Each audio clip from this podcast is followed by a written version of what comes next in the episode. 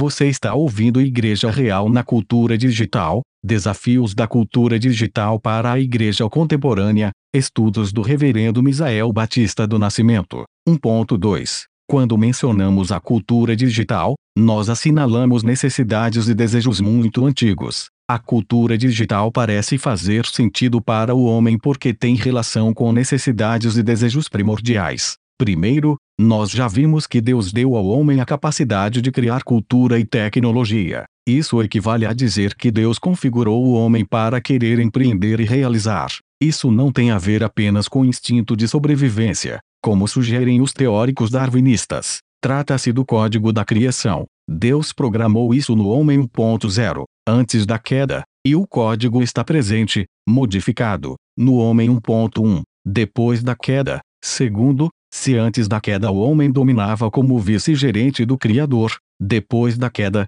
o homem domina usurpando a honra o título e o status do Criador. Ele, o próprio homem, deseja dominar.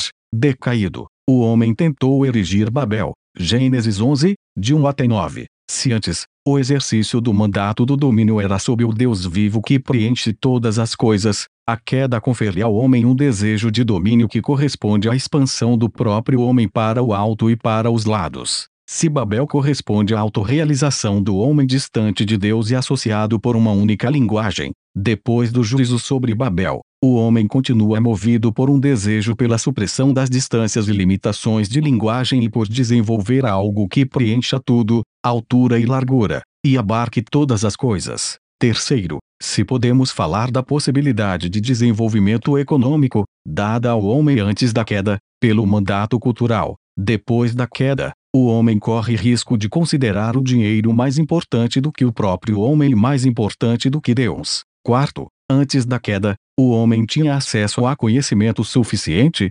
Gênesis 2, de 16 até 17. Depois da queda, o homem deseja conhecimento exaustivo, conhecimento sobre tudo. Quinto, Deus Criador deu ao homem outro mandato, chamado mandato social, não apenas como incumbência, mas como dádiva de não viver só. Confira Gênesis 2:18. Ou seja, o mandato social se desdobra em desejo por se conectar e compartilhar.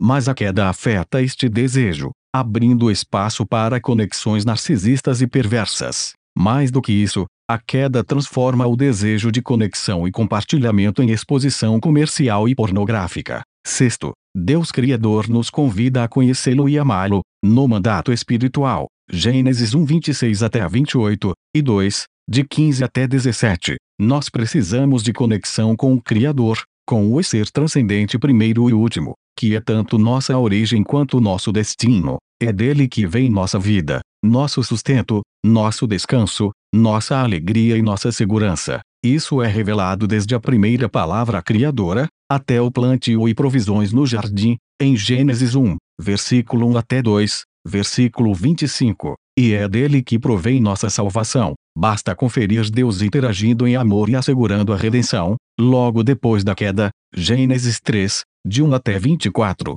O problema é que depois da queda queremos vida fora dele, sustento a despeito dele, descanso desligados dele, alegria sem ele, segurança e salvação providas e garantidas por nossa própria capacidade e força. Eis, então, seis necessidades do homem: desejo de empreender e realizar, desejo de suprimir distância e limitações, e de criar algo por sua conta, que abarque todas as coisas, desejo de ter, adquirir, prosperar, desejo de conhecer exaustivamente, desejo de se conectar e compartilhar, desejo de transcender em termos de vida, sustento, descanso, alegria e segurança. Seis tipos de desejos, número de homem. Trocando em miúdos, quando mencionamos a cultura digital, nós não estamos falando de algo necessariamente novo. De fato, estamos assinalando necessidades e desejos muito antigos. Na figura 1, mostramos que, dos mandatos criacionais surgiram desejos e empreendimentos dos homens e daí, surgiu a cultura digital. Isso nos conduz ao conceito de cultura digital.